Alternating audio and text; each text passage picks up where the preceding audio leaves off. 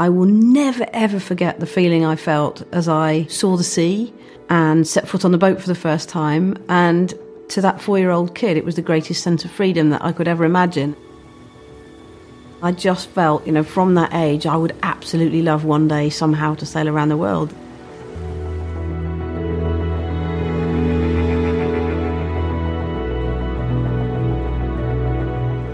When you set off on those journeys, you know, you take with you everything you need for your survival. What you have is all you have. You have to manage what you have down to the last drop of diesel, the last packet of food. It's absolutely essential, else you won't make it. And I suddenly realised, but why is our world any different? You know, we have finite resources available to us once in the history of humanity. You know, metals, plastics, fertilizers. We're digging all this stuff out of the ground and we're using it up. How can that work in the long term? Surely there was a different way we could use resources globally that used them and not used them up. That was the question I had in my head, and it took me a long time to get to a place where I realised actually there is a different way the economy can run, there is a different way we can use stuff, use materials, and that would be the circular economy.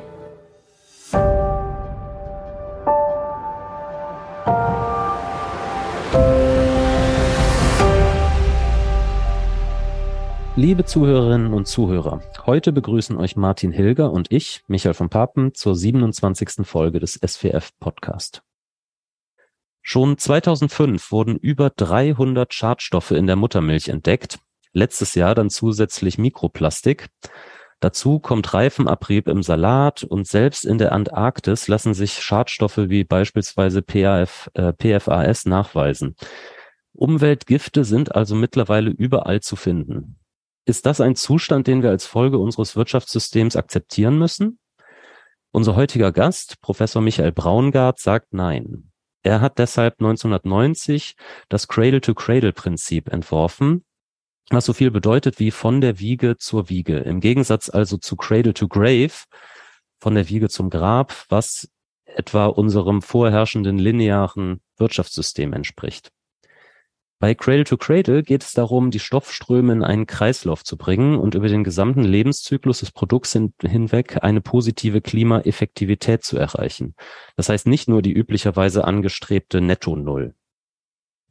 Michael Braungart ist zudem Gründer und wissenschaftlicher Geschäftsführer der Environmental Protection Encouragement Agency, kurz EPA in Hamburg und Professor für Cradle to Cradle und Ökoeffektivität an der Leuphana Universität Lüneburg. Herzlich willkommen, Michael. Ja, hallo, Michael. Danke für die Möglichkeit, mit euch zu reden. Wir freuen uns auch ebenso, dass du hier bist. Ähm, Michael, bevor wir tiefer in das Cradle-to-Cradle-Prinzip einsteigen, würden wir gerne bei dir anfangen. Ähm, du hast ja in den 80er Jahren Chemie und Verfahrenstechnik studiert, später in Chemie promoviert. Ähm, was hat dich damals dazu bewegt, Chemie zu studieren? Ich hatte eine sehr innige Beziehung zu meiner Chemielehrerin. Ich komme eigentlich aus einer bildungsbürgerlichen Familie. Meine Brüder zum Beispiel haben Lehrstühle für Germanistik, neuere Literatur. Aber äh, dadurch hatte ich eben gesorgt als Klassensprecher, dass meine Chemielehrerin eine gute Abschlussprüfung schaffte. Ich war 16, sie war 24 und dann habe ich meinen Mitschülern Chemie beigebracht und glücklicherweise kam dann der Club of Rome Report raus und ein Buch von äh, Herbert Kuhl, Ein Planet wird geplündert. Und dann hatte ich für meine, äh, also Club of Rome über Grenzen des Wachstums, äh, und da hatte ich für meine bildungsbürgerliche Familie einen guten Grund, warum Chemie so interessant ist. Ich konnte ihnen ja nicht die Wahrheit sagen. Danach habe ich äh, eben Chemie studiert, wo ich immer irgendetwas lernen konnte in jeder Universität in Europa, wo es möglich war. Damals gab es noch keine Studiengänge, man musste zu den Leuten hin. Und so war ich in, auch in Aachen, unter anderem in Darmstadt, in München, in London, in Hamburg, aber auch in, in Antwerpen und Delft und Brüssel. Überall bin ich hingegangen, zwei, drei Monate, habe mir geschaut, was die Leute können und habe dann mein Studium in Darmstadt abgeschlossen und Doktorarbeit in Hannover gemacht. Und das heißt, es war auch damals schon äh, deine Motivation, Umweltgifte zu untersuchen? Na, ich hatte dann, um meine Chemielehrerin zu beeindrucken, einen Fernseher auseinandergebaut und geschaut, was in dem Fernseher drin ist. Ich hatte dann 4360 verschiedene Chemikalien gefunden und dann sagte meine Chemielehrerin, das musst du unbedingt mal vorstellen, mach doch bei Jugend forscht oder so Wettbewerben mit. Und dann bin ich da aber ausgeschlossen worden, weil ich eine ganz unschuldige Frage gestellt habe. Ich habe gefragt, wollen die Leute wirklich 4360 Chemikalien haben oder möchten sie Fernsehen gucken? Dann wurde ich als Ökokommunist vom Wettbewerb ausgeschlossen, weil damals war das Eigentum die Religion und jeder, der das Eigentum in Frage gestellt hat, war sozusagen ein Kommunist und dann noch Öko dazu. Das war wirklich das Schlimmste. Ich habe dann die Grüne Aktion Zukunft mitgegründet, die dann mit den Grünen fusioniert hat 1980 und habe dann auch lange gearbeitet für Leute, die im Niedersächsischen Landtag, die dann sich um Umwelt gekümmert haben. Charlotte Garbe, die eigentlich als einfache Hausfrau wegen der Atomanlagen Würgasten äh, politisiert wurde und dann Landtag und Bundestag gekommen ist und Dort äh, habe ich dann vieles umgesetzt. Bin aber dann 1990 in die USA gegangen, weil mir klar wurde, dass mit der Wiedervereinigung erstmal 15 Jahre in Deutschland nichts passieren würde, weil man das Umweltthema immer als moralisches Thema begriffen hat und die Moral ist leider immer dann weg, zumindest bei 95 Prozent der Menschen, wenn man sie wirklich braucht davon, dann ist sie leider gerade nicht da. Also zum Beispiel, wenn ich im Stau auf der Autobahn äh, stehe, und die Spurwechsel verursache ich über 200 mal mehr Verzögerung, als ich selber an Zeit gewinnen kann, im Durchschnitt gesehen. Und trotzdem wechseln die Leute die Spur, obwohl sie das eigentlich wissen. 70 Prozent der Staus in Holland werden durch Spurwechsler verursacht. Vor Kindergärten rasen die Leute doppelt so schnell im Durchschnitt gesehen, wie es erlaubt ist, weil äh, sie es einfach eilig haben. Dann vergessen sie, dass das die, ganz, die ganzen kleinen Kinder unterwegs sind, die in höchster Gefahr sind, weil man eben zu spät dran ist. Und äh, insoweit gesehen eben äh, war mir klar, es passiert erstmal in Deutschland nicht so. Und wenn ich in die USA gegangen habe, praktisch an allen Elite-Universitäten gelehrt, in Stanford, in Harvard, am MIT, der Carnegie Mellon in Pittsburgh äh, davon und äh, bin äh, dann in, zurückgekommen, zunächst nach Rotterdam und bin jetzt in Lüneburg an der Leuphana Universität, die eben einen guten Ruf hat, was die Nachhaltigkeit angeht. Mhm. Und ähm, noch, noch mal ein kurzer Sprung zurück. Äh, bevor du in die USA gegangen bist, äh, bist du ja äh, 1982, glaube ich, zu Greenpeace dazugestoßen. Ja. Ähm, und, und dann auch bald ähm, hast du dort den, den Bereich Chemie aufgebaut. Wie, wie war das damals? Naja, ich meine, zu Greenpeace zu gehen war damals äh, eigentlich hm, das Ende von der traditionellen Karriere erstmal, weil Damals war man eben sozusagen wirklich ausgeschlossen dann von anderen Dingen. Heute gehört es zum schicken Lebenslauf dazu, mal äh, drei Monate Praktikum bei Greenpeace gemacht zu haben. Damals war das äh, völlig äh, das Ende traditioneller äh, Wissenschaft. Ich habe, hm, äh, ich konnte eben Schlauchboot fahren und konnte auf Schornsteine klettern. Ich hab, bin in der Nordsee geschwommen, um Schiffe aufzuhalten. Ich habe Abwasserrohre zugemacht und von mir sind eine ganze Reihe technischer Verfahren, die heute Standardtechnik sind, damals als völlige Utopie. Also zum Beispiel haben die Leute aus der Titandioxidproduktion die Schwefelsäure einfach in die Nordsee eingeleitet mit Schiffen, 23-prozentige Schwefelsäure. Die mussten bei voller Geschwindigkeit äh, fahren, denn äh, sonst hätte sich das Schiff selber aus, aufgelöst damit. Ich habe gesagt, dass man diese Schwefelsäure zurückgewinnen kann. Das ist heute die Standardtechnik. Verstehen Sie, allein durch das das Schwimmen davon äh, in der Nordsee konnte man die Schiffe aufhalten und das Schwimmen in der Nordsee konnte mir ja niemand verbieten dabei. Heute ist das gängige Technik, damals war es völlig Utopie. Oder ich habe gezeigt, wie man Zellstoff bleichen kann, weil es in Mannheim einen Betrieb gab, der die Tempotaschentücher herstellt, äh, davon, der den ganzen Rhein verseucht hat, für 30 Millionen Leute das Wasser vergiftet hat. Und das Abwasserrohr, das von 1,5 Kubikmeter pro Sekunde, die man da zurückgehalten hat, äh, da hat dann die, der Betriebsrat äh, die Leute aufgehetzt, die kamen in, in Pogromstimmung raus um Angst ihrer Arbeitsplätze. Da war ich weltweit der aller Einzige, wirklich, der sagte, das geht anders. Man kann die, das, äh, äh das, die Zell, den Zellstoff, das Tempotaschentuch herstellen, ohne dass man Chlor zur Bleiche einsetzt. Das gibt es Videos dazu. Da sind sie die Allereinzige. Ja, das war tatsächlich so. Aber heute ist es das gängige Verfahren. Also ich habe deshalb vor allem in Darmstadt und in Aachen eben Verfahrenstechnik studiert, weil ich auch wissen wollte, wie es geht und nicht nur dagegen protestieren. Und, und dann habe ich die, das Institut IPEA gegründet 1987, zunächst mit Greenpeace. Greenpeace hat das völlig bezahlt, erstmal weil ich dann wollte, dass die wissenschaftliche Arbeit weltweit von Greenpeace-Büros besser wird, dass man nicht nur protestiert, sondern auch Lösungen zeigt. Und äh, denn sonst hat man protestiert und Recht gehabt und klebt sich dann vielleicht mit Sekundenkleber irgendwie fest oder sowas. Aber es ist wirklich wichtig zu zeigen, äh, was man anders macht, also wie man es anders machen kann. Ja, das, das wäre jetzt auch meine Frage. Ist, hast du dann quasi als, als Chemiker dann etwas neue Perspektive auch damals zu Greenpeace mit eingebracht? Äh, nee, ich das war wissenschaftlich Erste, zu analysieren und vielleicht war, sogar Lösungsvorschläge vorzuschlagen. Ich war der Erste, der halt körperlich durchaus fit war und zum anderen eben auch einen wissenschaftlichen Hintergrund hatte.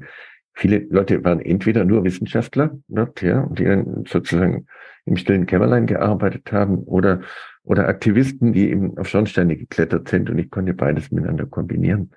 Und auf der, der Art sind viele Dinge entstanden. Zum Beispiel, ich, habe gezeigt, dass man die Fluorglykol in Kühlschränken ersetzen kann. Damals die äh, die war, waren, haben die Ozonschicht zerstört und es gab eigentlich nur ganz wenige Produzenten, zwei davon in Deutschland, Kali Chemie und Höchst damals.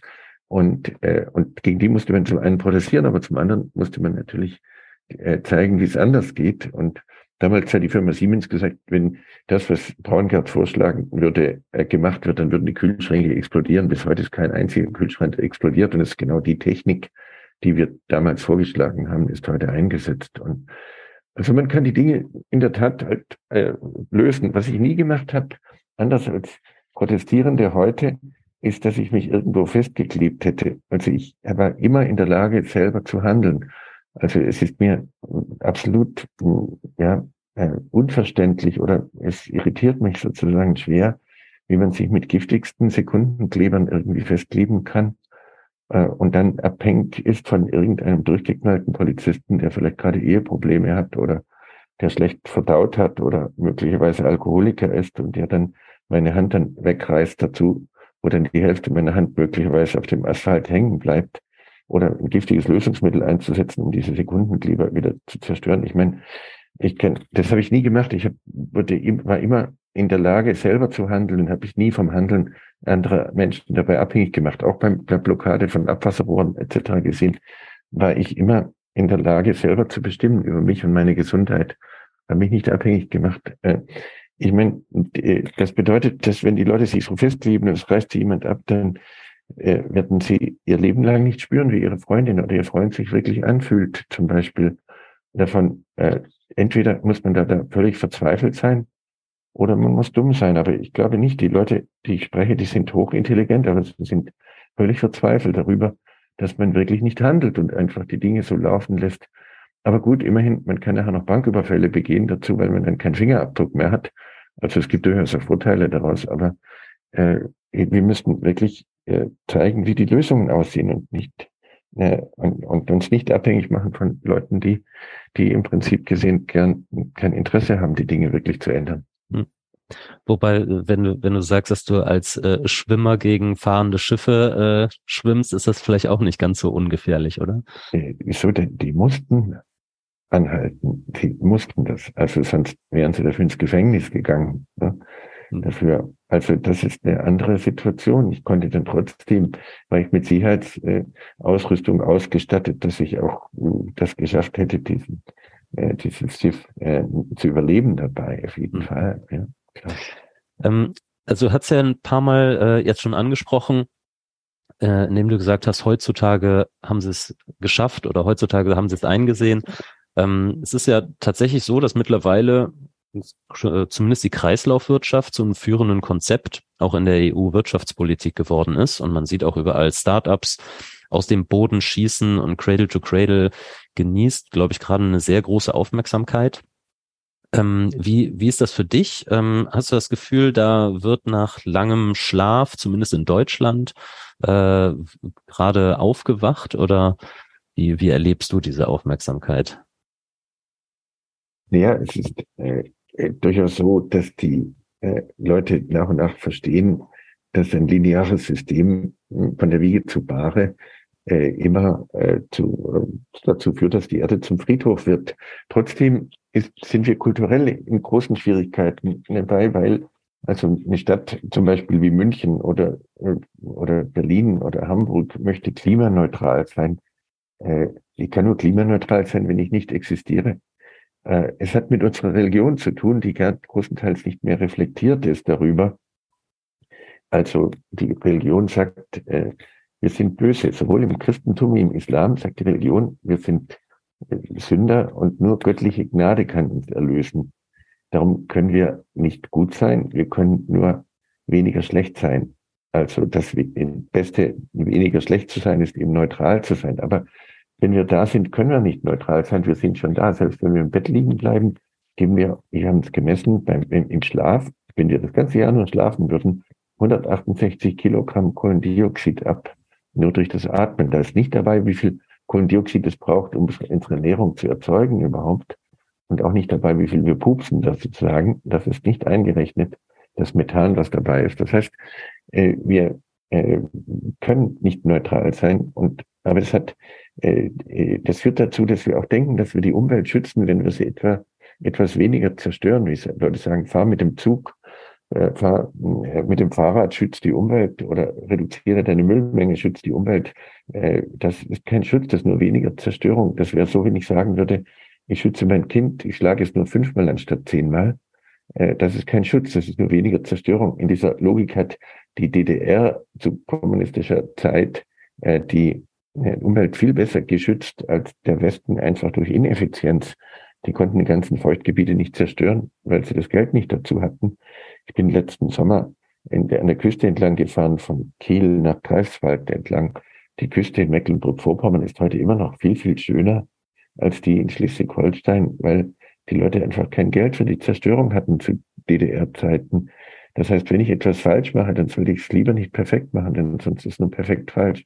Also unsere Kultur steht ihnen entgegen. Das sieht man daran, dass es kein Biosiegel gibt, das erlaubt, dass meine eigenen Nährstoffe wieder eingesetzt werden dürfen. Kein Demeter, kein Bioland, Nature, Progrès, wie sie alle heißen, erlaubt, dass mein eigene, meine eigenen Nährstoffe wieder verwendet werden dürfen. Damit verliert selbst Demeter Landbau bis zu zwei Tonnen Boden pro Hektar. Und ja, wir denken, es ist eigentlich nur gut, wenn es uns nicht gäbe dabei. Und darum, ich habe das erst begriffen, als ich ein paar Jahre in China tätig war.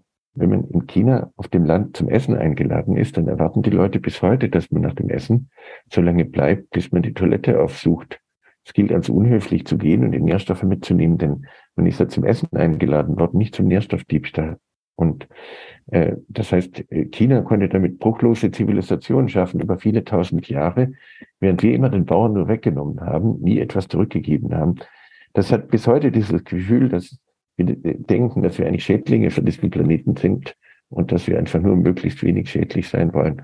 Trotzdem setzt sich Cradle to Cradle jetzt sehr schnell durch. Ich, praktisch jede führende Designschule der Welt lehrt das äh, davon, weil es die Designerinnen und Designer wichtiger macht. Vorher sind sie praktisch nur Behübscher, jetzt sind sie wirklich Gestalter. Und soweit bin ich überrascht. Es gibt inzwischen über 16.000 zertifizierte Produkte nach Cradle to Cradle auf der Welt, wobei ich mit der Zertifizierung selber nichts zu tun habe, denn sonst würde ich mich ja selber zertifizieren. Das ist eine gemeinnützige Stiftung in den USA, die die Zertifizierung ausstellt. Äh, davon äh, trotzdem äh, sind wir natürlich im Verhältnis zu dem, was zu tun ist, immer noch viel zu langsam. Okay, also zu den Produkten kommen wir gleich vielleicht nochmal und zu den Zertifizierungen.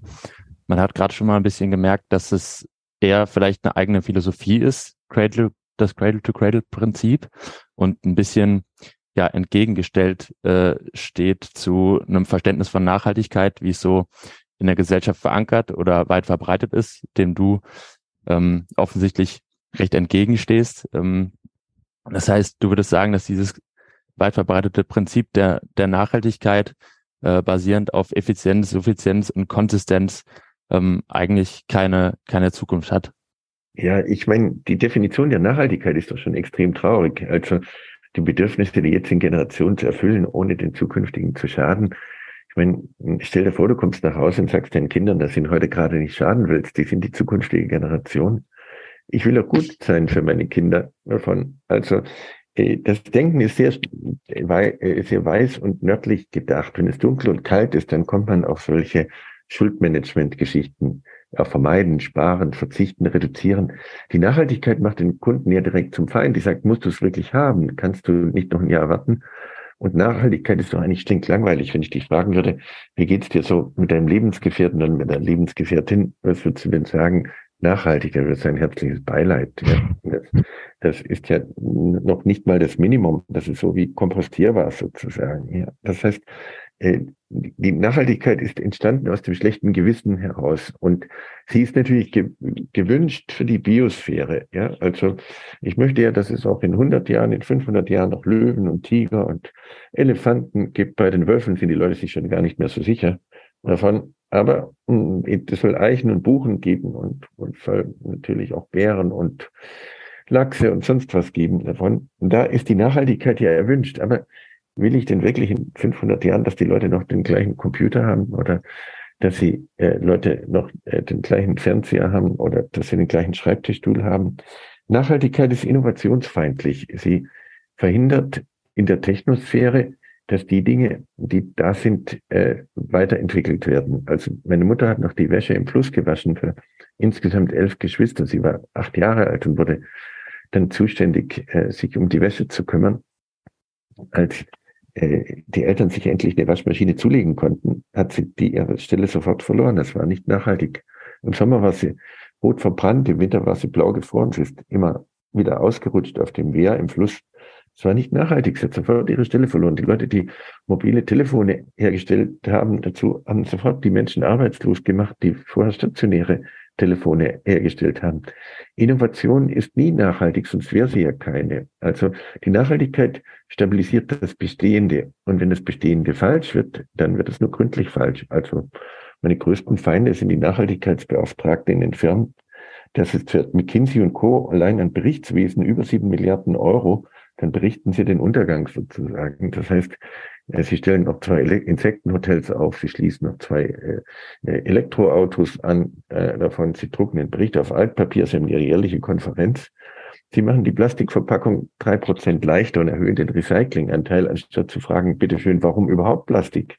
Davon, also, sie machen das Falsche richtig und damit eben richtig falsch, anstatt zuerst mal zu fragen, was ist das Richtige? Also es geht deshalb eben nicht um Effizienz, es geht auch nicht um Suffizienz, wo irgendwelche Leute anderen zuteilen, was sie zu tun haben. Es geht auch nicht äh, um äh, Konsistenz, wo man äh, im Prinzip das Bestehende weiter äh, hat. Wobei die Konsistenz, da gab es einen Paul Huber, der mal drei Tage zu mir zu Besuch gekommen ist und daraus dann die Konsistenztheorie abgeleitet hat. Das ist vielleicht für die Kondensmilch gut geeignet, aber nein, es ist eine andere Idee dahinter. Die Idee dahinter ist, dass wir als Menschen für die anderen Lebewesen gut sein könnten, dass wir nützlich sein können und nicht weniger schädlich, dass es darum geht, nicht den ökologischen Fußabdruck zu minimieren, so wie bei Aschenputtel uns die Ferse oder vielleicht die Zehen abzuhacken, damit wir einen kleineren Fußabdruck haben, sondern einen großen Fußabdruck zu haben, der mein Feuchtgebiet wird. Also wenn ich in Schweden spazieren gehe, dann ist jeder Fußabdruck zerstörerisch. Darum wollen die Leute den ökologischen Fußabdruck minimieren. Aber wenn ich schon entlang des Rheins spazieren gehe, dann ist jeder Fußabdruck ein kleiner Retentionsraum, ein kleines Feuchtgebiet. Warum will ich also nicht einen großen Fußabdruck haben, der den anderen Lebewesen dient? Äh, die Biomasse der Ameisen ist etwa viermal größer als die der Menschen. Äh, und die Ameisen sind kein Umweltproblem, weil alle ihre Nährstoffe nützlich sind. Die, die anderen Lebewesen gibt es nur deshalb, wie zum Beispiel den Regenwald in Brasilien, weil es Ameisen gibt. Der Kalorienverbrauch der Ameisen entspricht etwa 30 Milliarden Menschen. Also wir sind nicht zu viele, wir sind nur zu blöde sozusagen. Wir reden dann über die Planetary Boundaries dazu, also die Grenzen des Planeten. Wir sind die einzige Grenze des Planeten, denn wenn man begreift, dass wir einen Überschuss an Energieeintrag haben, dann hat eigentlich dieser Planet plötzlich eigentlich keine Grenzen, weil Europa zum Beispiel ist in der Fläche viel größer durch die Vegetation und damit durch die Sonne, als Europa ohne Sonne wäre dabei. Das heißt, äh, wir sind die einzige Grenze davon, unsere Dummheit, unser lineares Denken von der Wiege zu Bahre, dann wird eben die ganze Welt früher oder später zum Müllplatz. Und wenn ich das ein bisschen reduziere, vermeide, spare, verzichte, dann wird es nur umso später zum Müllplatz, das Ganze. Und äh, das ist eher für das ökologische System umso zerstörerischer. Wenn ein System schneller, schnell kollabiert, kann es sich aus den Nischen wieder regenerieren. Ja, wenn das System nur langsamer abstirbt, so wie mit dem 1,5 Grad Ziel, was dann heißt, dass der Planet einfach nur zwei Generationen später zugrunde gehen wird, davon, dann sterben die Nischen mit ab. Man kann es sich aus den Nischen nicht mehr regenerieren. Man erreicht also sozusagen mit dem weniger schlecht genau das Gegenteil. Man optimiert das Falsche und damit ist es umso schwieriger, neue Dinge auf den Markt zu bringen, weil die mit hochoptimierten falschen Systemen zu konkurrieren haben. Okay, also man merkt, es geht dir eher darum, ein wirklich positives und nicht nur ein weniger, also ein gutes und nicht nur ein weniger schlechtes ähm, Bild zu zeichnen. Aber um nochmal auf die, auf die Grenzen zu kommen, ist es nicht so, dass wir grundsätzlich schon auf einem Planeten mit einem zumindest ressourcentechnisch ja, begrenzten Budget äh, umgehen müssen und ähm, schauen müssen, wie wir die am besten einsetzen, so gut die Konzepte dafür sind? Aber natürlich ist es doch klar, als ich ein Kind war, den Kupfererz, äh, 35 Kilo Kupfer, äh, heute ein, äh, ein Kupfererz noch ein bis zwei Kilo Kupfer pro Tonne. Ja.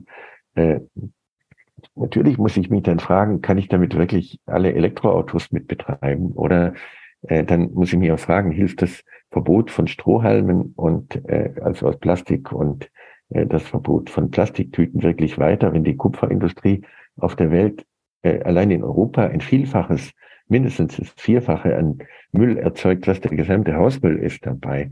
In der Tat ist es so. Darum muss ich natürlich fragen, welche Dinge sind selten und die setze ich dann so ein, dass sie der Menschheit erhalten bleiben. Aber äh, das tun wir ja gar nicht. Wir reden von Recycling. Wenn wir 41 äh, seltene Elemente in einem Mobiltelefon haben, und die Telekom sagt, bringt die, eure Telefone zurück, damit sie recycelt werden. Das ist eine glatte Lüge. Es wird wirklich von den wirklich seltenen Elementen gar nichts recycelt. Kein Indium, kein Gallium, kein Germanium, bisschen Gold, ein bisschen Silber wird daraus zurückgewonnen. Äh, sozusagen, gerade neun Elemente werden zurückgewonnen. Äh, Donald Trump lügt die Leute ehrlicher an. Also es wird, es findet auch kein Autorecycling statt äh, davon. Es wird aus wertvollem Autostahl, ein Mercedes hat 46 Stahllegierungen, nachher primitiver Betonstahl gemacht. Damit ist alles Chrom, Nickel, Kobalt, Mangan, Wolfram, Kupfer, Molybden, Titan, alles verloren im, im Betonstahl weg. Und natürlich für Dummheit gibt es mit Cradle to Cradle keine Lizenz. Das ist damit nicht gemeint.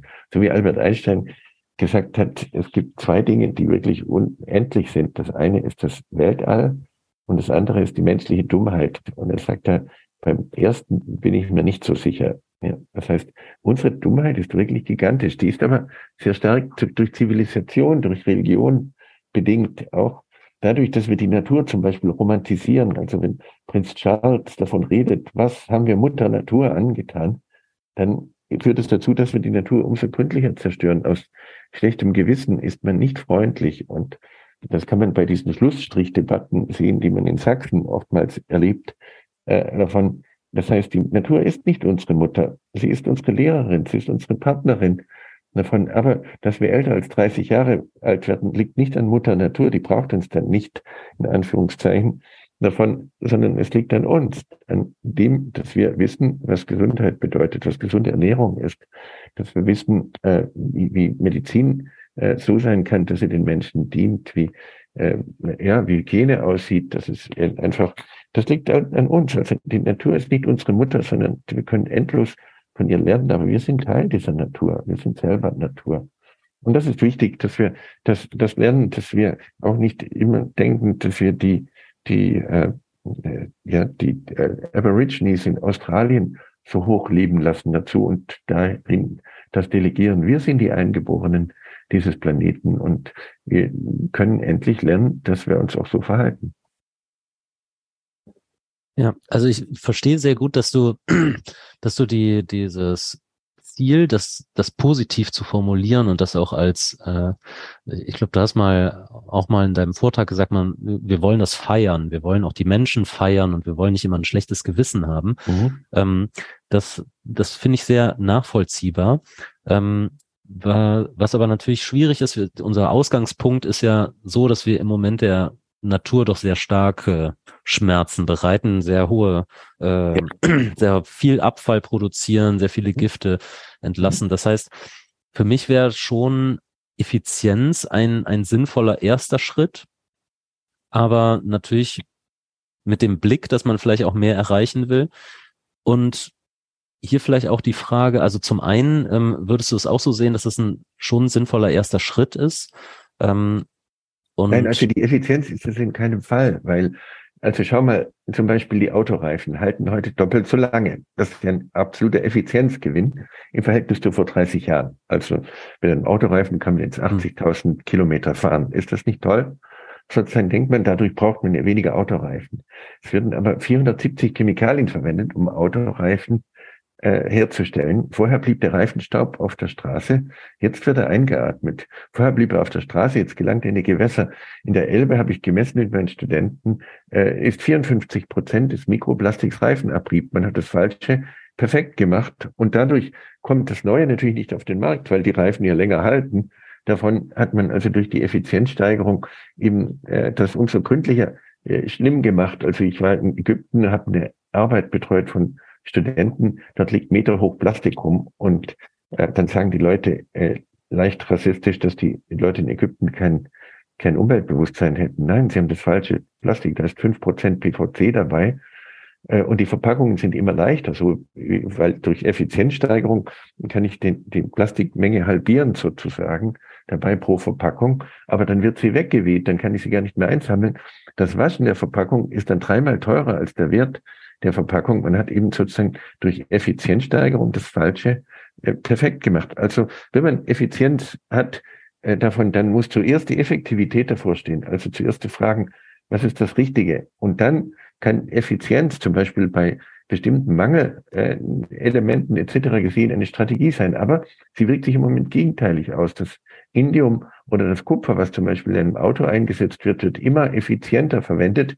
Dadurch kann man es nachher nicht mehr zurückgewinnen weil es einfach äh, die Teile so kleinteilig sind, dass man es daraus nicht mehr abtrennen kann. Also zum Beispiel die Leute bedampfen eine, eine Plastikfolie mit Aluminium und sagen, oh, das ist effizient, weil wir damit nur zehn Prozent Aluminium brauchen im Verhältnis zur Folie. Aber damit kann ich das Aluminium nie wieder zurückgewinnen, weil es eben effizient auf dem Plastik aufgetragen ist. Und das Plastik kann ich auch nicht zurückgewinnen, weil dort Aluminium drin ist. Das heißt, man hat, muss erst fragen, was ist das Richtige, denn sonst mache ich das Falsche richtig. Mhm. Also von daher gesehen ist es, glaube ich, wichtiger noch das Menschenbild vielleicht zu fragen. Die Frage ist dazu, wenn wir, wenn wir versuchen, weniger schädlich zu sein, dann sind wir einfach zu viele. Also wir müssen lernen, für diesen Planeten nützlich zu sein. Und das ist ein anderes Denken. Also nicht dieses 1,5 Grad Ziel, ja, was dann mit Mikroplastikfarbe in, in der Mönckebergstraße von äh, ja, äh, Friday for Future aufgemalt wird, äh, davon äh, ist das Ziel, das bedeutet nur etwas später umzukommen, sondern das Ziel muss ein positives sein. Wir müssen erreichen, dass im Jahr 2100 äh, wieder die Gehalte an Treibhausgasen in der Atmosphäre sind, die es 1900 gegeben hat.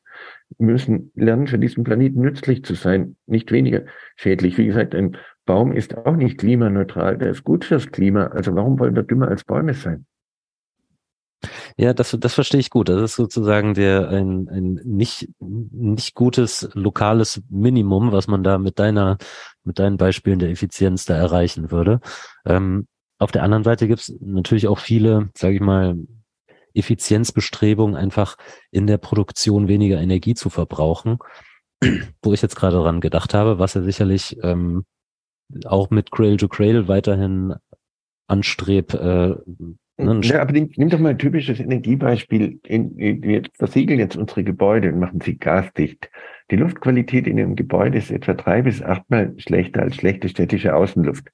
Anstatt zuerst zu fragen, was ist gesunde Luft im Gebäude, wird das Falsche optimiert. Das wird gasdicht gemacht und damit äh, gehen die Schadstoffe erst recht nicht raus dazu.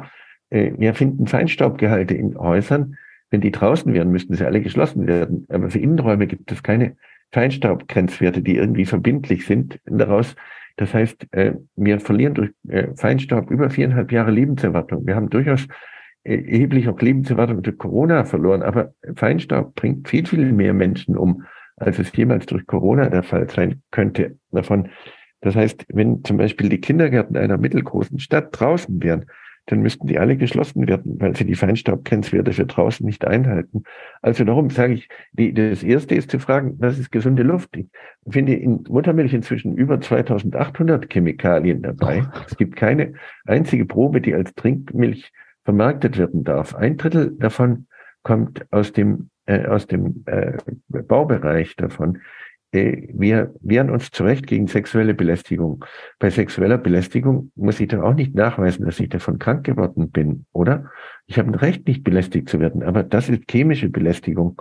Trotzdem ist es gut, ein Baby zu stillen, obwohl es auf der ganzen Welt keine Probe gibt an Muttermilch, die als Trinkmilch verkauft werden dürfte, wegen der Schadstoffbelastung davon, die drin ist. Trotzdem ist es gut, ein Baby zu stillen, weil die Mutter kann sich damit entgiften. Also sie verlieren mit einem Baby sozusagen die Mütter etwa äh, äh, ja, ein Drittel der gesamten Schadstoffe. Für Männer gibt es kein vergleichbares Detox. Also darum ist es auch immer gut, drei Kinder zu haben, sozusagen, weil man dann sich wirklich praktisch komplett entgiften kann daraus. Aber äh, ernsthaft gesagt, ich bin in den USA groß geworden, haben mir dadurch ein bisschen einen lockeren äh, Stil zugelegt, was manchmal äh, schadet in Europa, weil die Leute denken, dass Wissenschaft langweilig sein müsste, damit sie seriös ist. Nein, nein, da steckt seriöse Arbeit von über 300 Leuten, über 300, über 30 Jahre dahinter.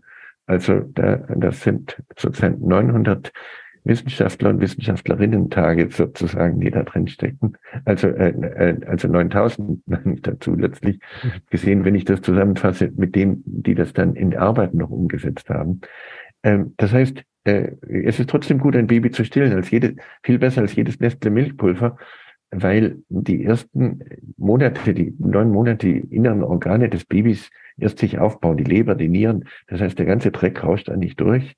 Aber nicht länger als neun Monate zu stillen. Dann ist es wirklich chemische Belästigung für das Baby. Das Baby hat ein Recht darauf, eigentlich saubere Muttermilch zu trinken und nicht diesen ganzen Chemiedreck, die Klebstoffe, die Weichmacher, die, äh, die Kunststoffadditive, äh, die äh, Lösungsmittel, die Pestizide. All dieser Dreck ist ja dort angereichert in der Muttermilch drin. Ja, jetzt, äh, wo wir über die Schadstoffe reden, können wir quasi schon den einmal einmal einen Sprung machen zur zu Cradle-to-Cradle-Produkten. Ähm, vielleicht um um das Ganze für unsere Hörerinnen ein bisschen greifbar zu machen, ähm, vielleicht können wir da mal ganz konkret drüber reden. Wie ist das denn, wenn ähm, ich beispielsweise ein Produkt habe und das Cradle-to-Cradle -Cradle zertifizieren lassen möchte? Ähm, was für Kriterien muss, muss man da erfüllen?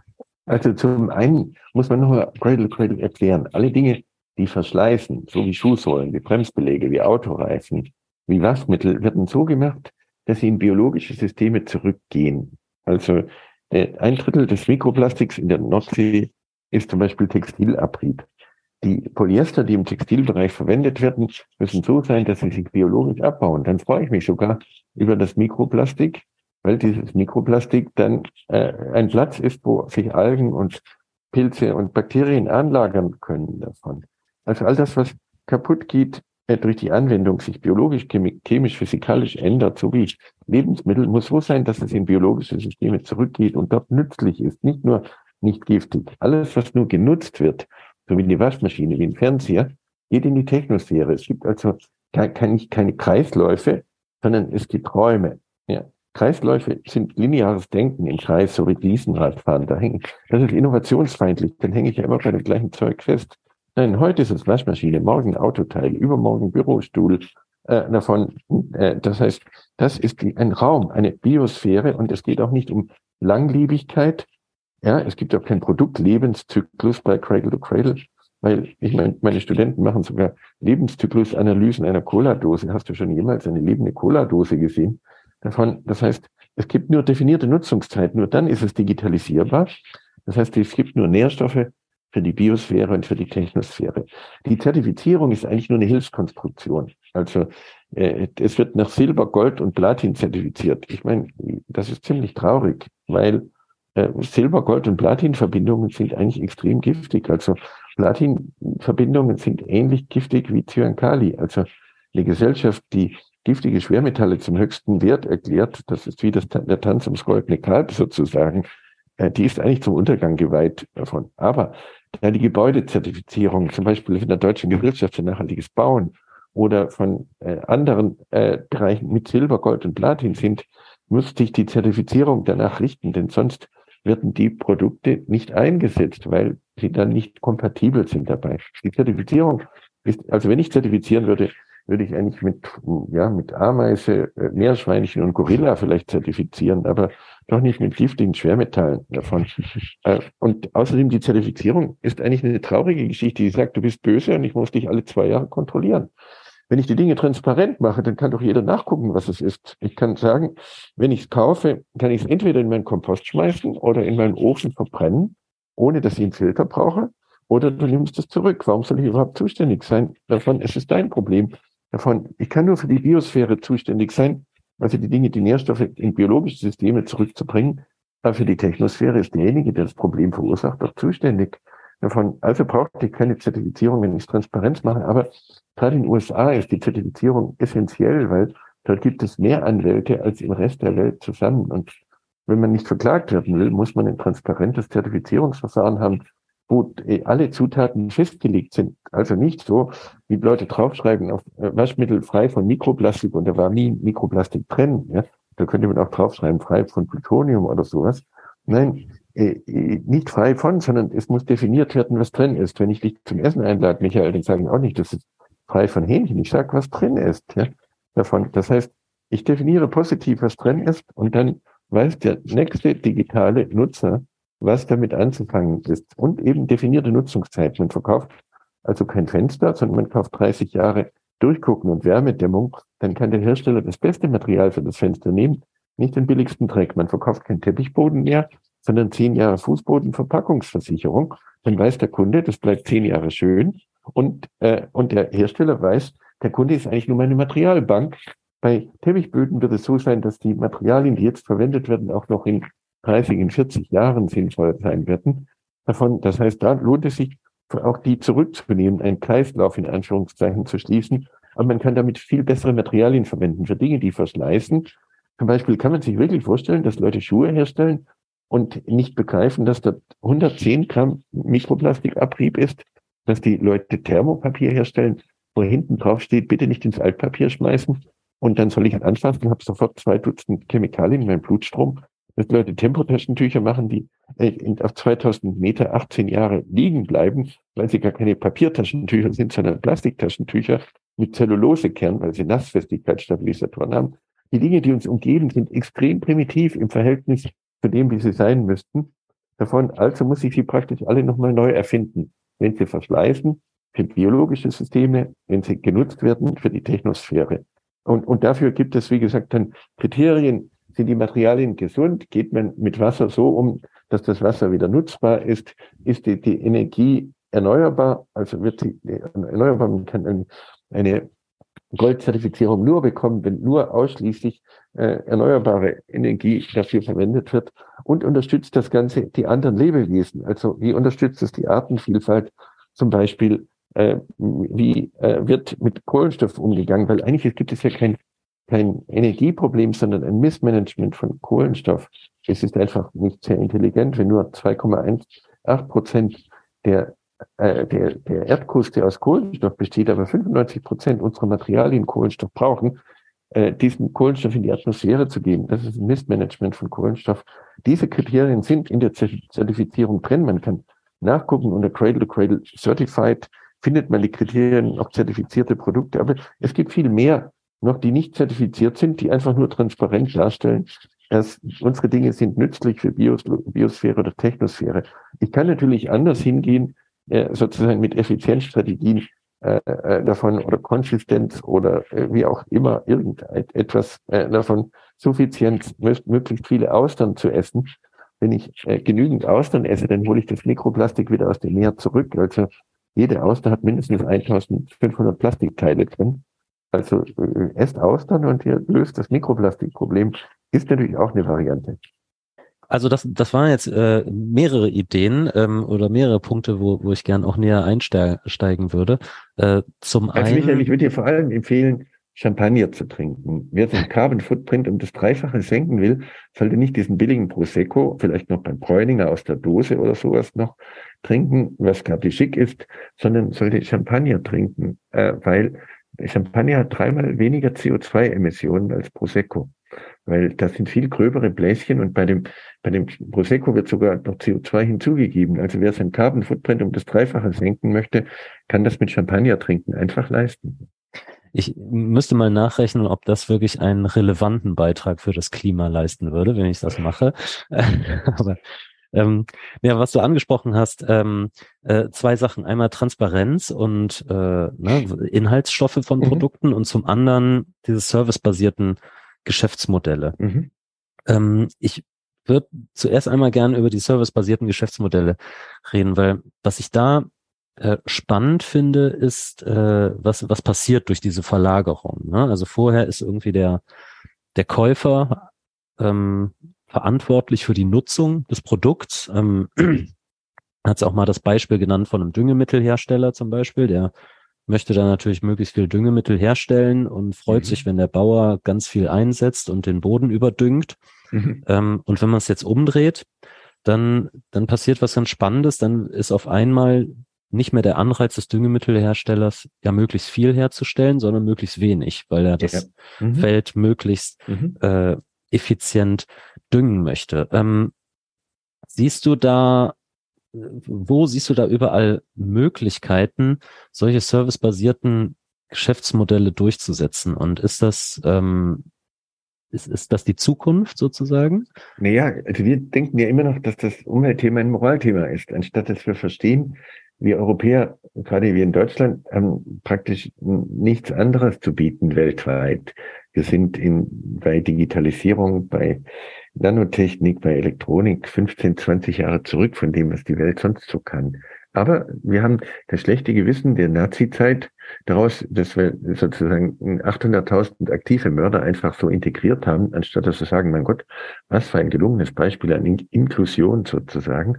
Wir haben das schlechte Gewissen durchaus positiv genutzt. Die haben der Welt etwa 20 Jahre Zeit geschenkt bei der Entwicklung von Solartechnik und Windenergie. Als das niemand gemacht hatte, kamen die Leute hier dran und haben deshalb die Solarzellen entwickelt. Das ist eine wirklich eine tolle Leistung. Das heißt aber, dass wir äh, das, das als Innovationschance begreifen können. Äh, davon, wir können jetzt 40 Jahre Weltuntergangsdiskussion so einsetzen, dass wir für diesen Planeten nützlich sind und nicht weniger schädlich. Ich will so ein Beispiel geben äh, bei so Servicekonzepten. Niemand braucht äh, doch äh, eine LED. Ich brauche nur Lichtleistung. Die Stadt Rotterdam kann damit 40 Prozent Kosten einsparen. Aber vor 26 Jahren hat man mich noch ausgelacht damit davon. Ich habe beim äh, österreichischen Hersteller äh, das 2003 vorgestellt. Heute machen sie das. Also die man verkauft also kein kein LED, sondern Lichtleistung und das spart für alle Geld ein, weil die LED 50.000 Stunden hält. Die kann ich eigentlich nicht verkaufen, weil sie entweder teuer ist oder ich sehe den Kunden nie wieder. Der Kunde kann sich das dann gar nicht leisten.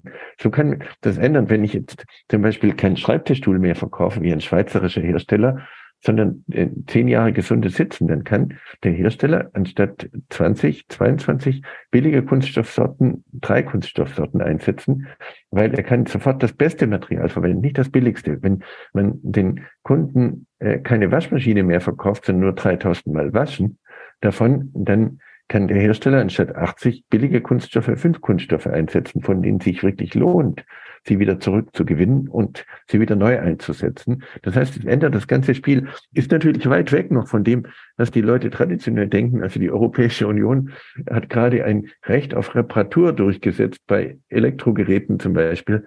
Ich meine, das ist doch ziemlich pervers. Warum soll ich ein Recht auf Reparatur haben? Ich soll ein Re ich habe ein Recht auf Intaktheit. Warum soll ich mich jetzt noch darum kümmern, dass es repariert wird, wenn ich doch einfach nur eine Dienstleistung kaufen kann? Äh, davon, dann machen die Leute einen, einen, Kostenvoranschlag und verdienen sich dumm und dämlich für den Kostenvoranschlag und für die Reparatur nachher auch noch. Also zum Beispiel kaufen die Leute in der Autoindustrie Roboter. Ja. Äh, das ist äh, Digitalisierung heißt es nur deshalb, weil unsere Wirtschaftsminister immer so korpulent waren, Sigmar Gabriel oder Altmaier und auch unser grüner Wirtschaftsminister nimmt schon ein Gewicht zu bei dem ganzen Stress, den er dazu hat. Davon äh, das heißt, äh, sonst würde das Digitalisierung heißen, weil die Leute gar nicht verstehen, dass mit der Digitalisierung der Abfallbegriff ja weg ist. Das setzt aber voraus, dass sie definierte Nutzungszeit haben und nicht Langlebigkeit. Das heißt, dass ich bestimme, wann das Material und wenn die Komponente auch wieder verfügbar ist.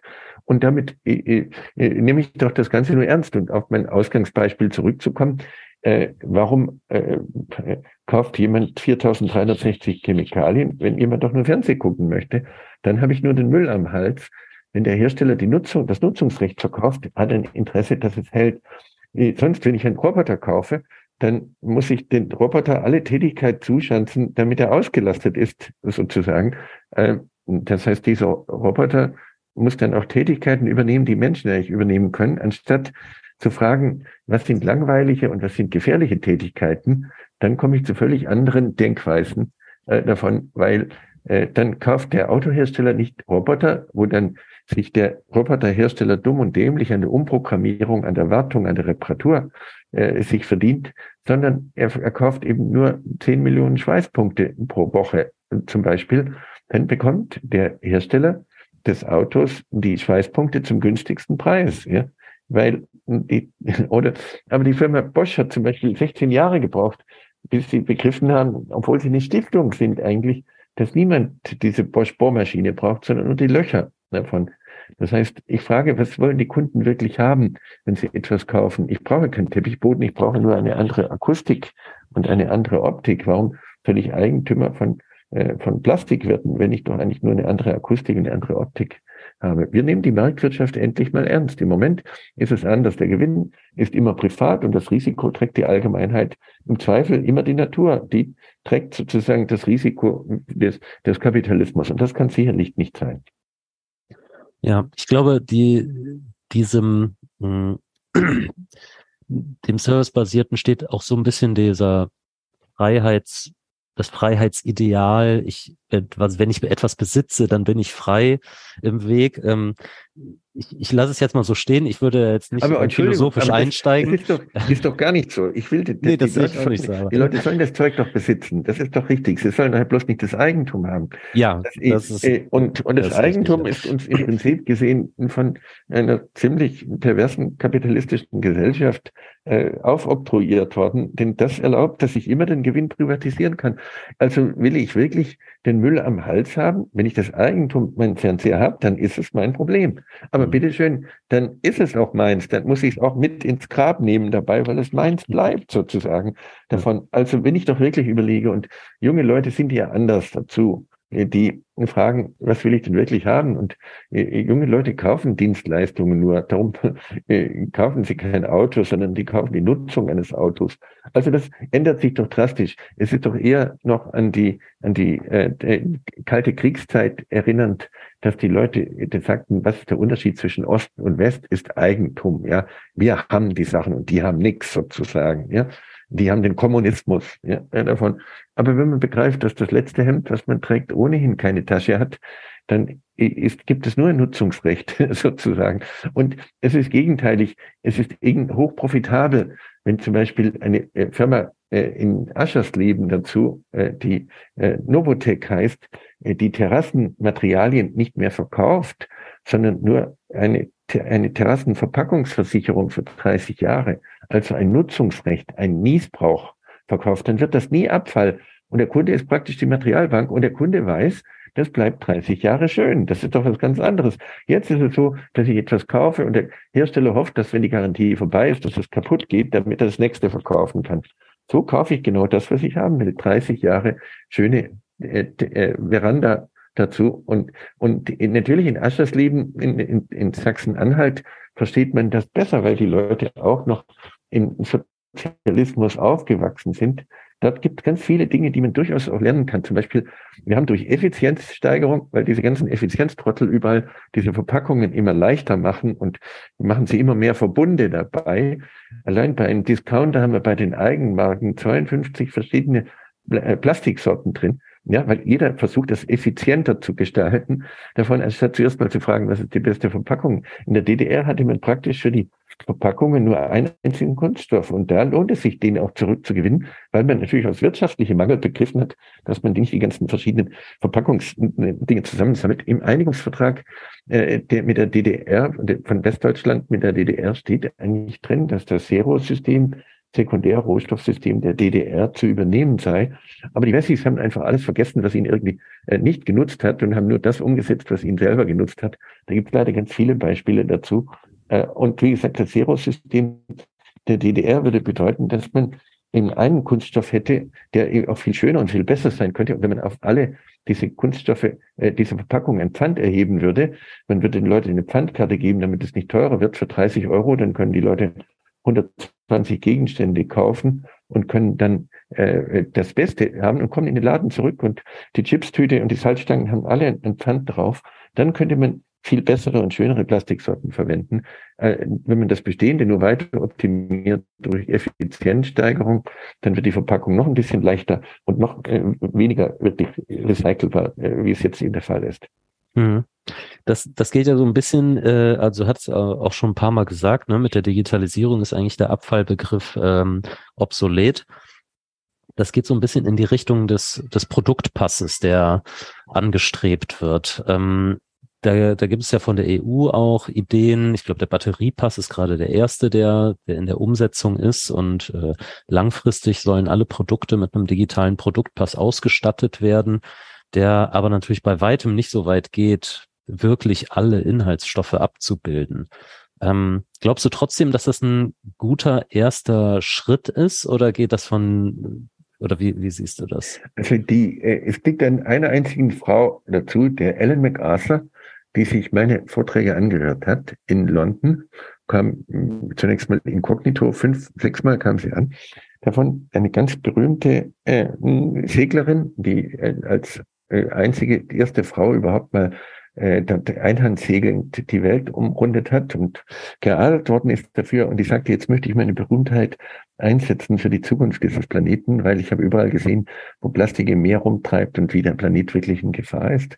Und dann hat sie eine Stiftung gegründet, die Ellen MacArthur Foundation, hat viel Geld eingeworben dafür und hat für die Europäische Union es handhabbar gemacht, was Cradle to Cradle ist. Das heißt, äh, darum gibt es in der Europäischen Union den Unterscheidung zwischen Biosphäre und Technosphäre. Davon äh, 80 äh, Prozent der europäischen Gesetzgebung ist auf äh, Cradle to Cradle aufgebaut, die Circularity davon, wie Sie es daraus nennen, äh, davon. Und ich war durchaus auch dafür, dass die sich erstmal Circularity nennt und nicht äh, Cradle to Cradle, weil man sonst Qualitätsprobleme hat. Sonst ist vieles eben mehr Knödel to Knödel und Nudel to Nudel, was dann dafür deklariert wird. Und ich wollte auch, dass Länder wie Polen und Ungarn und, äh, und Bulgarien, Rumänien, die nie eine Umweltdiskussion hatten, genauso Geld von der EU kriegen, äh, davon, das war der Ausgangspunkt. Also die EU äh, biegt aber jetzt wieder ab und macht letztlich den Kunden äh, wieder zuständig davon. Mein Leben ist schon kompliziert genug. Anstatt sagt, wir schaffen die Abfallwirtschaft ab, denn die, wir sind das einzige Lebewesen, was Abfall macht. Das sind in Zukunft alles nur Nährstoffe und ihr kauft nur das Nutzungsrecht dabei.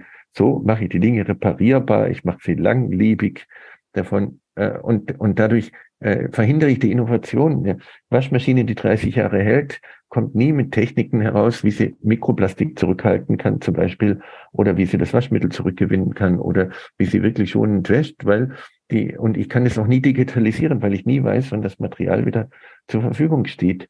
Äh, man bleibt sozusagen auf halbem Wege stecken und das ist natürlich eher noch fatal, weil der Weg zur Hölle ist immer mit guten Vorsätzen gepflastert. Also ich muss heute Abend in Hannover sein, bin jetzt in Hamburg und ich sage, ich laufe jetzt schon mal los, dann wirst du sagen, du Idiot, du wirst ja nie ankommen. Also der Schritt in die richtige Richtung hilft mir nicht, wenn ich da nicht ankomme. Und das Zweite ist natürlich hier, mache ich wieder praktisch eine, eine Staatsverwaltung von etwas, wo der Staat für die einfachsten Dinge zu blöde ist. Also das geht auch nicht äh, davon. Wir nehmen also einfaches Beispiel: Die Leute trinken jetzt Aperol Spritz, wenn sie sich freuen, dass sie jetzt wieder frei draußen sitzen dürfen.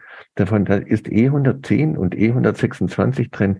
Das sind zwei stark krebserzeugende Azofarben, wo ich mein Leben lang mich eingesetzt habe, dass sie aus dem Textilbereich rausgekommen sind und jetzt saufen die Leute das Zeug. Der, der Staat äh, macht Teflonpfannen, davon die ganzen Antihaftpfannen, wo ich jeweils diese ganzen äh, Fluororganikstoffe äh, mit äh, esse. Wir haben Weichmacher drin, die Leute machen Recycling-Taschen äh, aus äh, LKW-Planen dazu mit den übelsten Weichmachern, wo ich 1984 gezeigt habe, dass sie unfruchtbar machen. Jetzt sind sie verboten für Kinderspielzeug davon, aber die Kinder nehmen das über Planschbecken auf, über diese Schultaschen, über Bodenbelege nehmen die diese Weichmacher auf. Die Fruchtbarkeit eines äh, eines 25-jährigen Mannes ist heute nur noch die Hälfte von dem, was der Vater an Fruchtbarkeit hatte.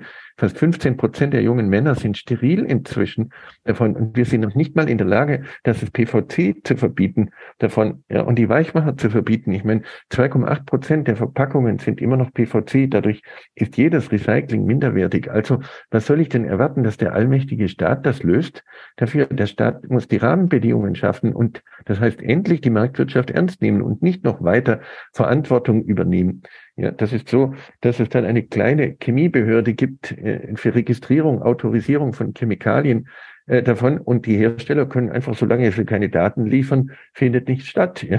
Dazu, zu lange bleibt das einfach liegen. Ja, davon, und das ist doch irrig. Ich habe das Fett von Polareisbären untersucht als Student und gezeigt, dass die allein über die, die äh, die Flammschutzmittel aussterben werden, wenn die im Styropor in Verwendung sind oder in Outdoor-Bekleidung äh, sozusagen die, äh, diese, äh, äh, diese bromhaltigen Flammschutzmittel, weißt du, wann die verboten worden sind? Vor fünf Jahren. Vor fünf Jahren. So lange sind die einfach nur weiterverwendet worden. Und an der Universität wird Forschung gemacht, denn solange geforscht wird, muss ja niemand was tun. Dann, ja, wir forschen da drin. Nein, äh, man müsste fast ein Forschungsverbot erlassen für zehn Jahre. Erstmal, weil es dringend jetzt Zeit ist zu handeln davon, weil wir tatsächlich die wertvolle Zeit verlieren mit solchen Alibi-Geschichten. Nehmen wir die Marktwirtschaft doch bitte endlich mal ernst. Und was ganz wichtig ist, ist eben ein Grundverständnis, dass die Menschen, wenn die Menschen als Chance begriffen werden, dann benehmen sie sich auch so. Selbst die Ärmsten, die Armen sind immer großzügig und freundlich, wenn sie gemocht sind, wenn sie sich sicher fühlen äh, davon, dann geben sie immer ab, sie teilen immer mit anderen. Wenn ich aber ihnen, ihnen sage, und was jetzt so dieses Gefühl ist, dass es eigentlich besser wäre, es gäbe uns gar nicht sozusagen, dann werden Menschen immer raffgierig und feindselig. Das geht nicht anders dazu. Also wir kämen zum viel bescheideneren Lebenswandel, wenn wir äh, eine Kultur der Großzügigkeit schaffen, wo wir eben, äh, weil wir uns dann freuen, dass es den anderen auch gut geht und nicht, weil wir versuchen, unsere Schäfchen noch mit Eigentum sozusagen in Sicherheit zu bringen dabei. Äh, wir werden in Zukunft die Putins dieser Welt auszeichnen, weil sie die Erde entlastet haben. Ja, wenn der Club of Rome sagt, äh, dass, wir, äh, dass man nur ein Kind haben sollte, damit sagt man jedem Kind, du bist ein Kind zu viel sozusagen. Ja? Davon, wenn eine Frau dann 50.000 Dollar kriegen soll, weil sie die Erde entlastet hat, davon, das ist ja ein völlig perverses Denken. Wir werden Massenmörder auszeichnen in Zukunft, weil sie jetzt für den Planeten was gut getan haben. Nein, wir sind eine Chance für den Planeten. Wir können, nun müssen wir natürlich lernen, wie wir wirklich anders mit umgehen. Mit Rindfleisch äh, an jedem Tag zu verspeisen, äh, sind auch zwei Milliarden Menschen zu viele auf der Welt.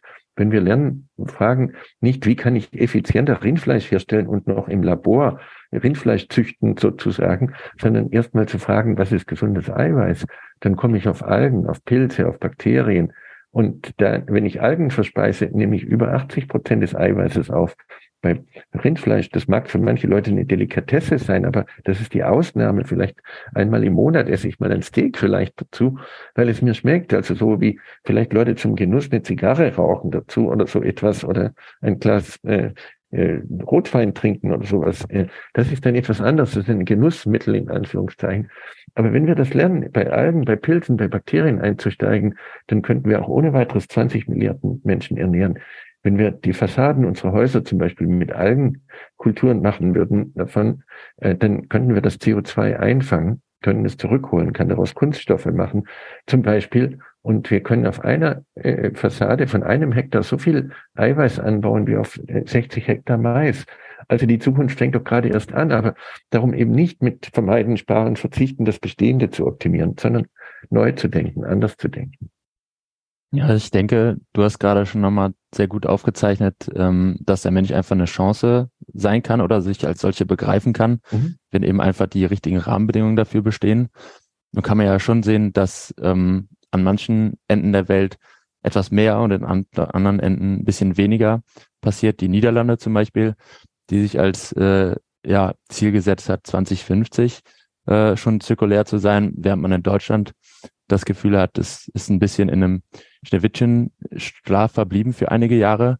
Vielleicht auch, da wir jetzt so langsam in Richtung Ende des Gesprächs kommen, ähm, kannst du ein kurzes Bild zeichnen, wo man sich international gerade hinbewegt und was vielleicht die Visionen sind, wo viel passieren kann noch in den nächsten Jahren? Naja, also zum einen ist es wichtig, es gibt ja durchaus Institutionen, wo man sich engagieren kann. Es gibt einen Cradle-to-Cradle-Verein, äh, zum Beispiel, der in Berlin sitzt, wo inzwischen über 1200 junge Leute auch drin sind.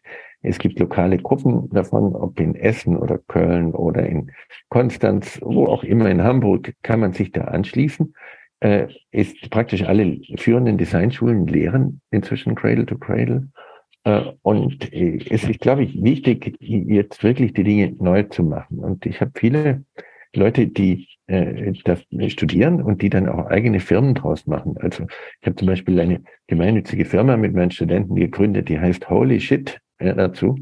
Und dort haben wir Masken gemacht, die Viva Mask dazu, um äh, zu erreichen, dass eben nicht länger Milliarden Masken im Meer rumschwimmen und dass diese Masken Mikroplastik einatmen lassen sozusagen, sondern dass man Masken hat, die perfekt in biologische Kreisläufe gehen. Kann man nachgucken. Viva Mask, die kann ich 50 Mal waschen, ist als medizinische Maske zertifiziert. Aber jetzt geht es mir nicht darum, möglichst viele Masken zu produzieren. Wenn man begreift, der Energieverbrauch Deutschlands ist geringer, der Gesamtenergieverbrauch und CO2-Ausstoß, als nur der CO2-Ausstoß der chinesischen Zementindustrie, dann ist es schön, wenn wir uns feste bemühen, wenn uns gelingt, aber die Menschen in Indien, in China zu inspirieren, anders zu denken, damit wir sie nicht auch erst mal 40 Jahre Weltuntergangsdiskussion führen müssten, davon, wo wir wirklich die Blaupause dafür liefern. Wenn wir in, zum Beispiel für unseren Maschinenbau ist es wirklich entscheidend, wenn der Maschinenbau äh, durch 3D-Druck und Digitalisierung kann jede Maschine in drei Monaten nachgebaut werden. Wenn die Maschinenbaufirmen ihre Maschinen verkaufen, dann äh, konkurrieren sie mit dem Nachbau. Es gibt zum Beispiel einen Ventilatorhersteller in Süddeutschland, der macht Ventilatoren, die, äh, die über zehn Jahre keine Wartung brauchen und er verkauft die. Dabei braucht es doch gar keinen Ventilator, es braucht auch nur die saubere, gesunde Luft. Dabei so konkurriert er mit dem Nachbau, der nach zwei Jahren kaputt ist. Und dann sagen die Leute, oh, die Firma ist auch nicht mehr das, was mal war, weil der Nachbau sogar noch das Markenimage der, zerstört. Wenn wir aber nur die Nutzung abgeben dazu, dann kann diese Maschine nicht kopiert werden. Und wenn es uns gelingt, die Leute in Indonesien, in Indien, in China zu inspirieren, anders zu denken, und da gelingt es einiges dazu. Zum Beispiel der, der weltgrößte Hersteller äh, für Kindersachen. Die machen mehr Kindersachen, als es Kinder auf den Welt gibt. Der heißt Good Baby, sitzt in, äh, äh in Kunshan, südlich von Shanghai. Davon, da kommt der, der Eigentümer an, der Gründer, und sagt, ich möchte Cradle to Cradle umsetzen. Die haben schon vor zehn Jahren angefangen dazu, äh, das umzusetzen. Äh, davon sind jetzt mit ihrem Prozess durch. Die machen mehr Kindersachen, als es Kinder auf der Welt gibt. Jeder dritte Kinderwagen von, wird von Good Baby gemacht. Äh, jeder zweite Kindersitz, äh, davon Schnuller, Kinderfahrräder, alles.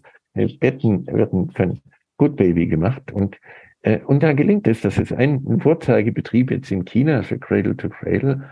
Und auf der Homepage steht schon, also man kann im Netz eingeben, einfach Good Baby in einem Wort und Cradle to Cradle. Dann sieht man ein Video, wie sie den ganzen Prozess dokumentieren und sich umstellen dabei. Äh, und auf ihrer Homepage steht schon, Cradle to Cradle ist eine alte chinesische Philosophie.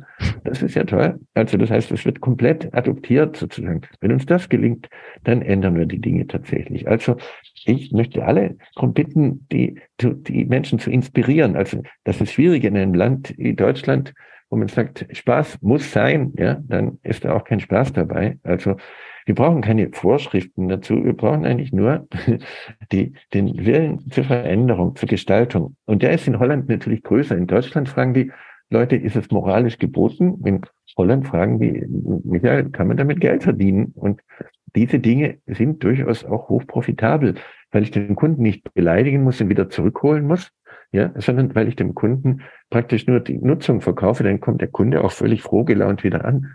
Wenn Sie sehen, zum Beispiel bei den, bei den Sportschuhen zahlt eine Firma wie Nike dreimal mehr, den Kunden zu behalten oder neu zu gewinnen, äh, wie die, Herstellung des Produktes ist. Das ist ja ziemlich absurd. Tut mir leid, deine Schuhe sind hässlich geworden, aber schau, dieser Heilige trägt die auch. Und dann zahlen sie Ring zu einem durchgeknallten Fußballspieler 30 Millionen, nur damit er diese Schuhe dazu trägt. Das ist ein ziemlich krankes System dabei. Das ist so, wie wenn du den Lebensgefährte niederschlägst und sagst, Schatz, komm wieder. Ja, äh, beim zweiten Mal sagt, sie geht doch zum Teufel dazu, dann muss ich sozusagen die Dosis immer erhöhen, wie ich sie dann wieder zurückgewinnen kann dabei. Das ist ein völlig dummes System, anstatt wirklich den Leuten eben die Nutzung, das Nutzungsrecht zu verkaufen, dann bleiben die Dinge schön und der, der Hersteller kann das beste Material verwenden.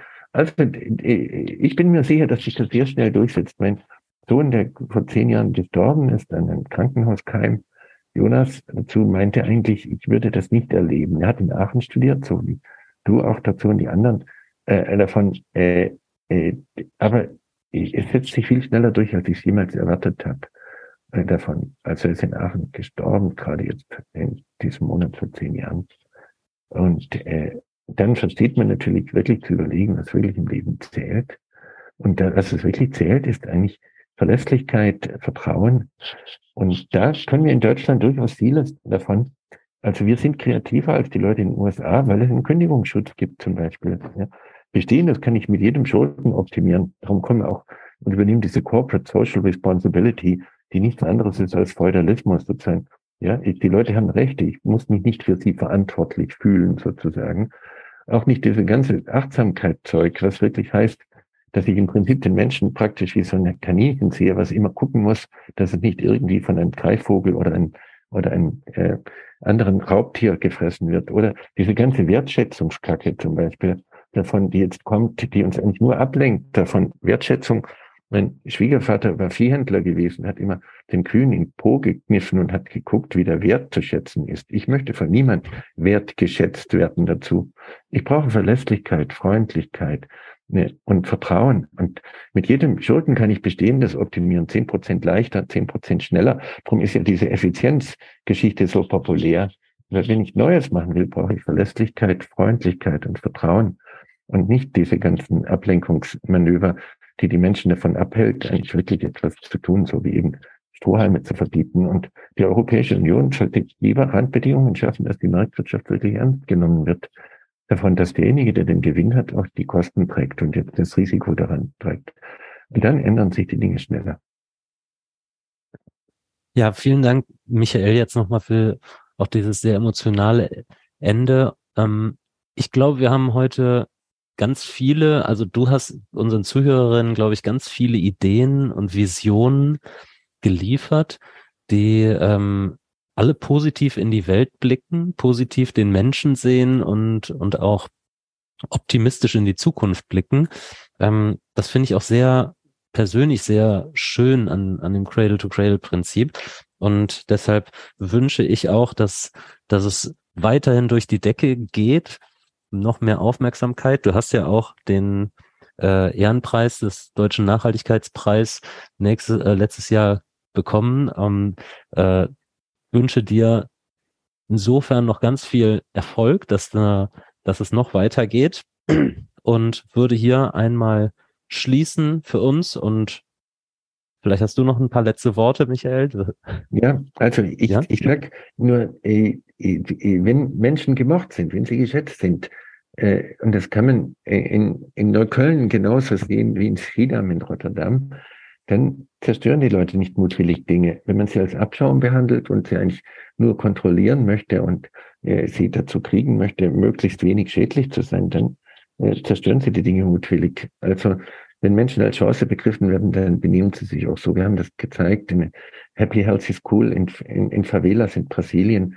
Wenn die Leute ein gemeinsames Projekt haben, da gewinnen sie die Nährstoffe zurück zum Beispiel dann zerstören sie nicht die Anlagen mutwillig, dann geht die Verbrechensrate um über 90 Prozent zurück.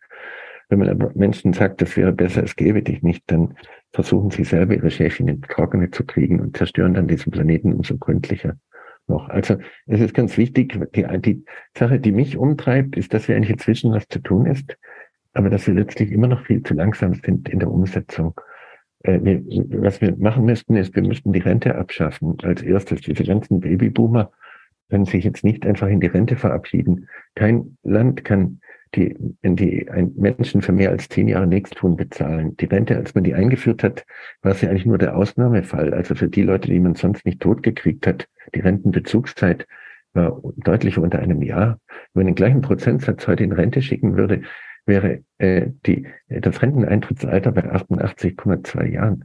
Wie schon jetzt wird ein Drittel der Bundesausgaben für Rente bezahlt, das wird vor 2030 über die Hälfte sein. Und dann wird man die Reparatur der Zerstörung noch, wie im Ahrtal noch zusätzlich haben. Das heißt, man enteignet die jungen Leute mit einer Riesengeschwindigkeit. Man muss sich dagegen wehren sagt, Rente ist nicht. Ja. Die Rente ist nur da für Leute, die krank sind, die wirklich Hilfe brauchen dazu. Äh, die Menschen sind so lange tätig, solange sie gesund sind. Und wenn sie krank sind und Pflege brauchen, brauchen sie viel mehr an Unterstützung. Wir haben unsere Würde im Pflegebereich komplett verloren schon davon. Also man kann das lernen. Ich war in Mumbai eine ganze Weile gewesen in Indien wenn die Leute 60 Jahre alt sind, dann sagen die Leute, der Rest meines Lebens gehört jetzt der Allgemeinheit, nicht irgendwie so ein bisschen Ehrenamt im Schützenverein oder sowas. Nein, das Engagement ist für das Allgemeinwohl. Nur dann wird man das schaffen. Wir können diese frivolen Rentner, die dann sich in Mallorca eine Wohnung kaufen und nach drei Jahren so verblödet sind, dass sie nur noch wissen, wie der beste äh, Golfplatz ist und wo das schönste Fischrestaurant ist, die praktisch AfD wählen müssen, weil sie gar nicht mehr wissen, was los ist auf der Welt. Davon, wir können uns diese frivolen Rentner nicht leisten. Bitte, liebe Babyboomer, bleibt an Bord, bis wir in den nächsten 20 Jahren tatsächlich die Dinge geändert haben. Wir können euch nicht bezahlen fürs Nichtstun. Das ist eine ganz, ganz wichtige Botschaft, sonst nehmen wir nämlich den jungen Leuten die Lebensmöglichkeiten einfach weg. Das ist natürlich jetzt nochmal ein riesen äh, Riesending, was du da aufmachst. Da kann ich auch so intuitiv gar nicht direkt zustimmen. Aber ich glaube, das müssen wir, die Diskussion müssen wir beim nächsten Mal weiterführen. Na klar, ähm, auf jeden Fall. Also das geht aber nur darum, auch die Leute nicht mit einem bestimmten Alter als Abfall äh, äh, zu erklären und sie dann auf Mallorca zu entsorgen. Ich, davon, das ist im Prinzip das gleiche Denken, was dahinter steckt. Dem, dem würde ich auch zustimmen. aber es ist sicherlich ein, ein kompliziertes Thema. Ähm, mehr als wir noch in dieser letzten Minute Nein, haben. Es müsste natürlich dann, es durchaus so sein, dass man schwere körperliche Arbeit ab 35 Jahren einstellt ja, damit Leute nicht einfach ihren Körper kannibalisieren als Fliesenleger oder Dachdecker etc. gesehen davon. Und dann könnte man die Fitnesscenter sich auch sparen, weil man einfach sagt, körperliche Arbeit ist erstmal bis 35 und wir nutzen die Roboter dafür, dass wir da gesunde körperliche Arbeit machen können. Äh, davon und dann brauchen wir auch nicht irgendwelche künstlichen Selbstoptimierungen in Fitnesscentern und sonst was dabei. Gut, das wäre ein weiteres Thema. Okay. Auf jeden Fall. Wir rufen dich definitiv nochmal an für den nächsten Podcast. Also, danke auf jeden Fall für Vielen die Dank, Michael. Vielen Dank, Michael.